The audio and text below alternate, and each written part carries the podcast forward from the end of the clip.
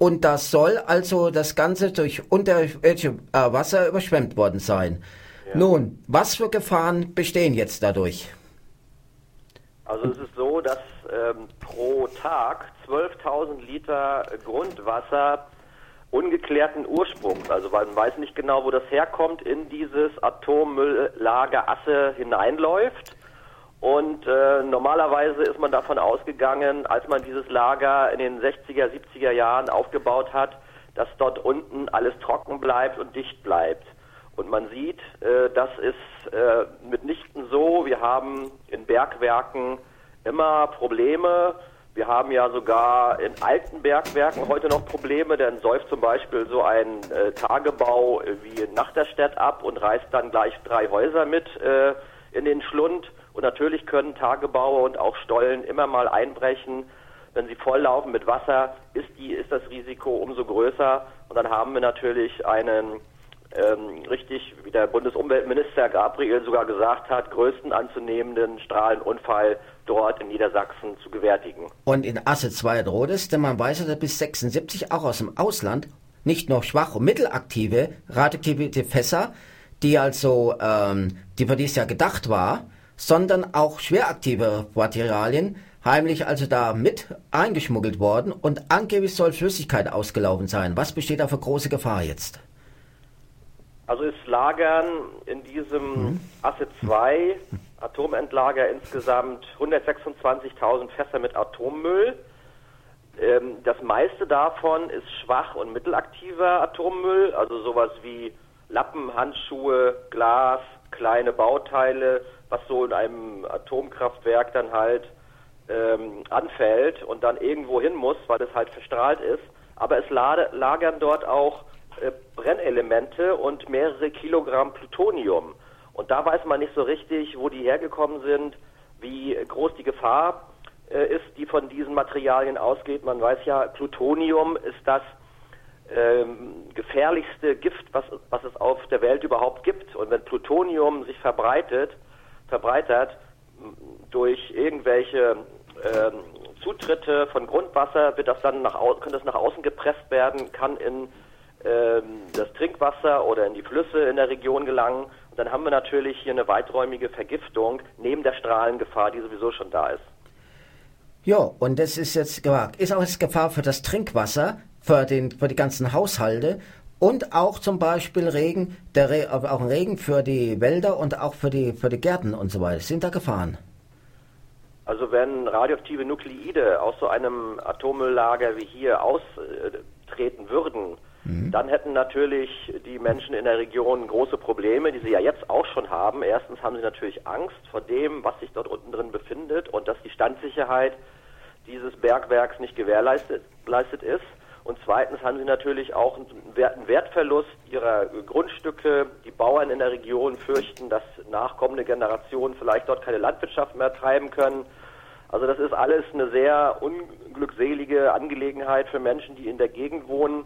Man sieht an diesem Beispiel ja, dass Atommüll, der über viele Tausende von Jahren strahlt, dass der natürlich auch für nachfolgende Generationen ähm, große Gefahren birgt und dass man eigentlich gar nicht sagen kann, wie das irgendwann zu beherrschen ist. Und was das Trinkwasser betrifft, Austritte von Grubenwasser durch Druckveränderungen in diesem Bergwerk nach außen äh, bedeuten natürlich auch, dass das Wasser die Region stark beeinträchtigt werden kann, dass man eventuell sogar umsiedeln müsste, wenn so etwas eintritt.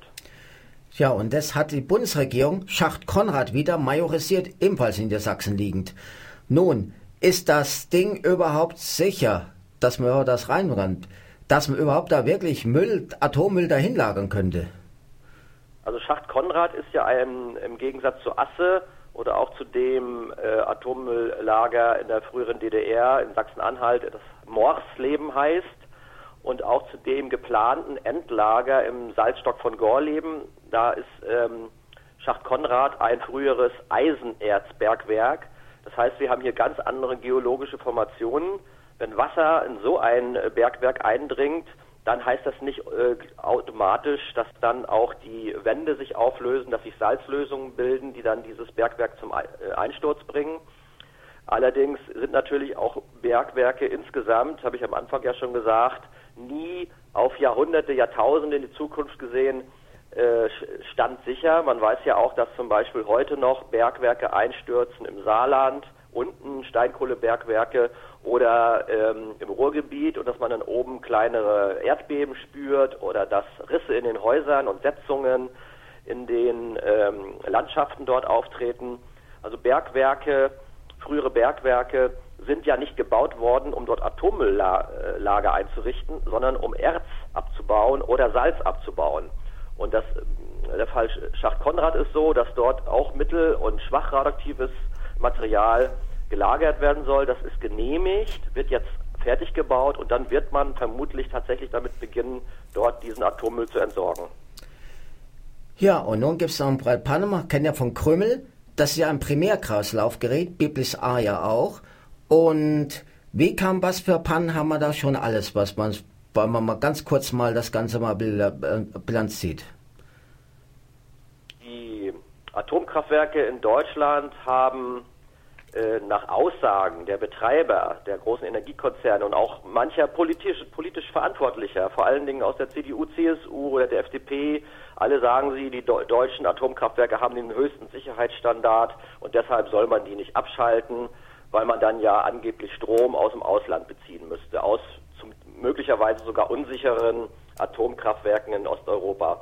Da fragt man sich natürlich sofort, diese Länder in Osteuropa gehören ja auch zur Europäischen Union Wieso sind denn da die Standards nicht auf europäischem Niveau? Da müsste man ja eigentlich auch mal nachfragen und nachschauen und eventuell das eine oder andere sofort stilllegen. Und was wir hier in Deutschland haben, sind auch bei den älteren äh, Atomkraftwerken, also das bekannteste ist ja Brunsbüttel äh, oder auch Philipsburg oder auch Biblis, dort haben wir eine zunehmende Anzahl von Störfällen, ganz logisch, mit dem Alter wird ja auch jedes Auto immer klappriger und muss äh, eventuell äh, in die Werkstatt öfter als am Anfang, wenn es neu ist. Und das ist bei so einem Atomkraftwerk natürlich viel gefährlicher, wenn wir eine zunehmende Anzahl von Störfällen haben. In Krümmel war das so, dass der Transformator durchschmorte, dass dann der Strom vom ähm, AKW nicht mehr weggeleitet werden konnte. Und das bedeutet natürlich, dass wir dann in, in dem Moment ein Stromüberangebot äh, in, diese, in dieser Anlage haben und die Anlage sich in dem Fall noch automatisch abgeschaltet hat. Aber wenn es irgendwelche Probleme gibt bei der automatischen Abschaltung oder bei der Kühlung, dann kann es natürlich passieren, dass in älteren Kraftwerken dann auch Risse in den Rohrleitungen auftreten und Freisetzungen von Radioaktivität möglich sind. Ja, das, das ist eine andere Frage. Äh, jetzt habt ihr natürlich Prüf, na, ich will sagen, nicht sagen Prüfsteine, aber man hat schon Bundesregierung in drei Bereichen mal, also die Parteien, mal befragt. Einmal ging es um Kohlekraft, Atom und, Genpro und Genprodukte.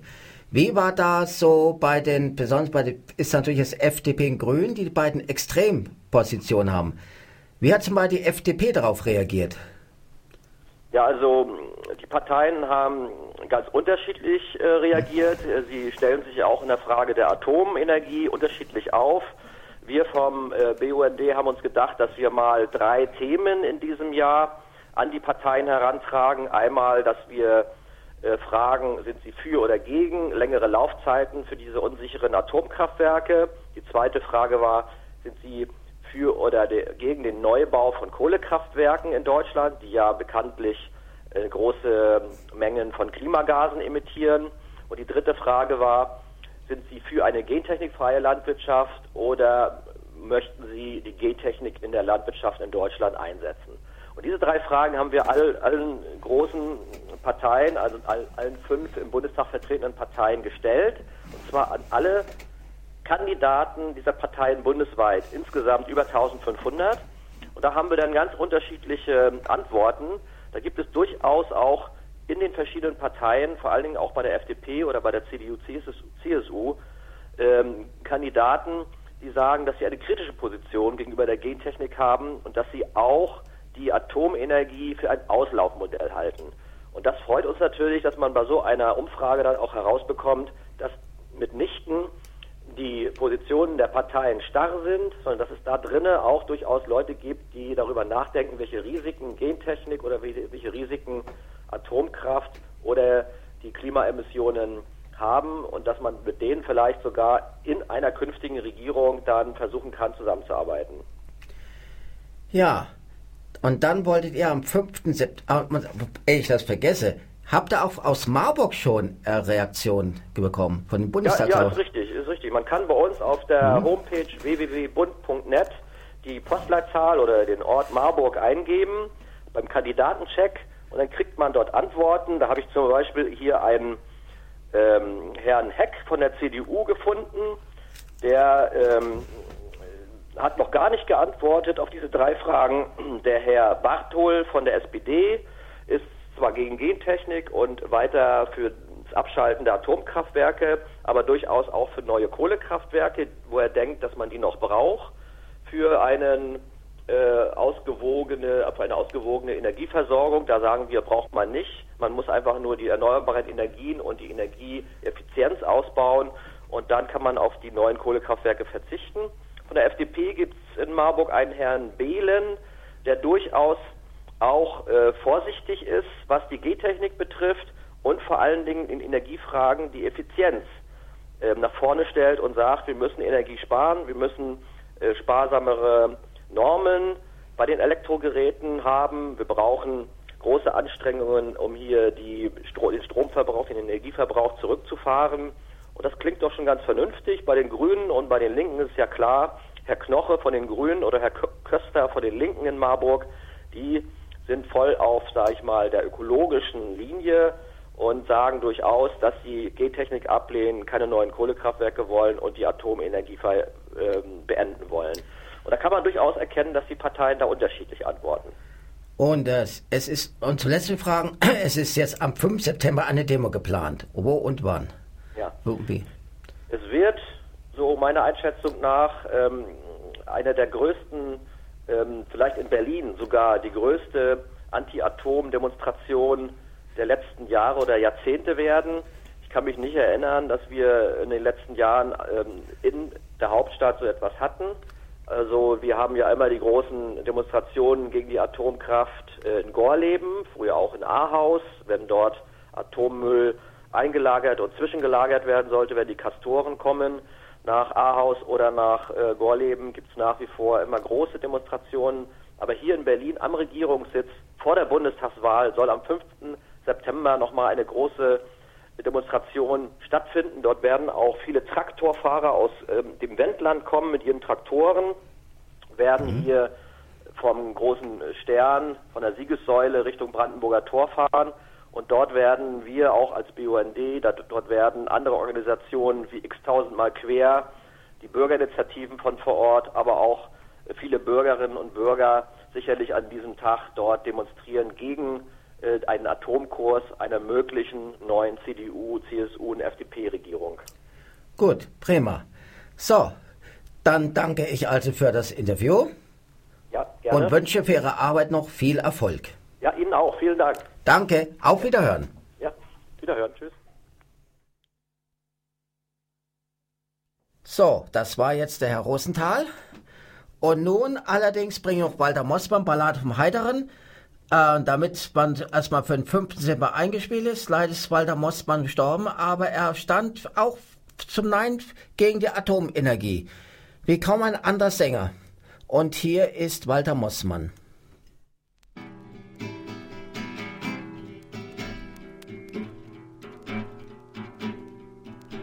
Es steht überm Rhein eine Burg aus Beton, wie denen, die drumherum wohnen der schneeweiße Grabstein von Fessenheim für die kommenden Generationen. Schon sickert der lautlose Strahlentod durch die Risse in seinem Gefängnis. So haben wir also vergeblich gekämpft, wenn es nur, wenn es nur nicht zu spät ist.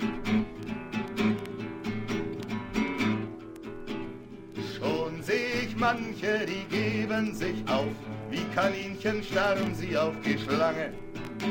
Und andere höre ich großmäulig schreien, uns macht Weibergeschwätz doch mit Bange. Das Fernsehen auf Deutsch und Französisch erklärt, Hosianna, der Fortschritt bewegt sich. Und trotzdem nimmt täglich der Unglaube zu. Wenn es nur, wenn es nur nicht zu spät ist. Straßburg und Colmar und Wiel demonstrieren an einem Tag über 10.000. So manches verschlafene Dorf ist jetzt wach seit dem Hungerstreik in Roggenhausen. Und während die Zeitung schreibt, es ist zu spät, weil die tödliche Saat schon gesät ist, wird ein Mast besetzt in Heiteren. Wenn es nur, wenn es nur nicht zu spät ist. Atomstrom vom Rhein wollen die Herren nach Paris über Masten und Leitungen führen. Damit auf den Champs-Élysées die Giscards ihre Herrlichkeit illuminieren. Bei Türkheim weiß ich einen sehr schönen Ort, wo so ein Mast vom Winde verweht ist. Und schön ist das Rundhaus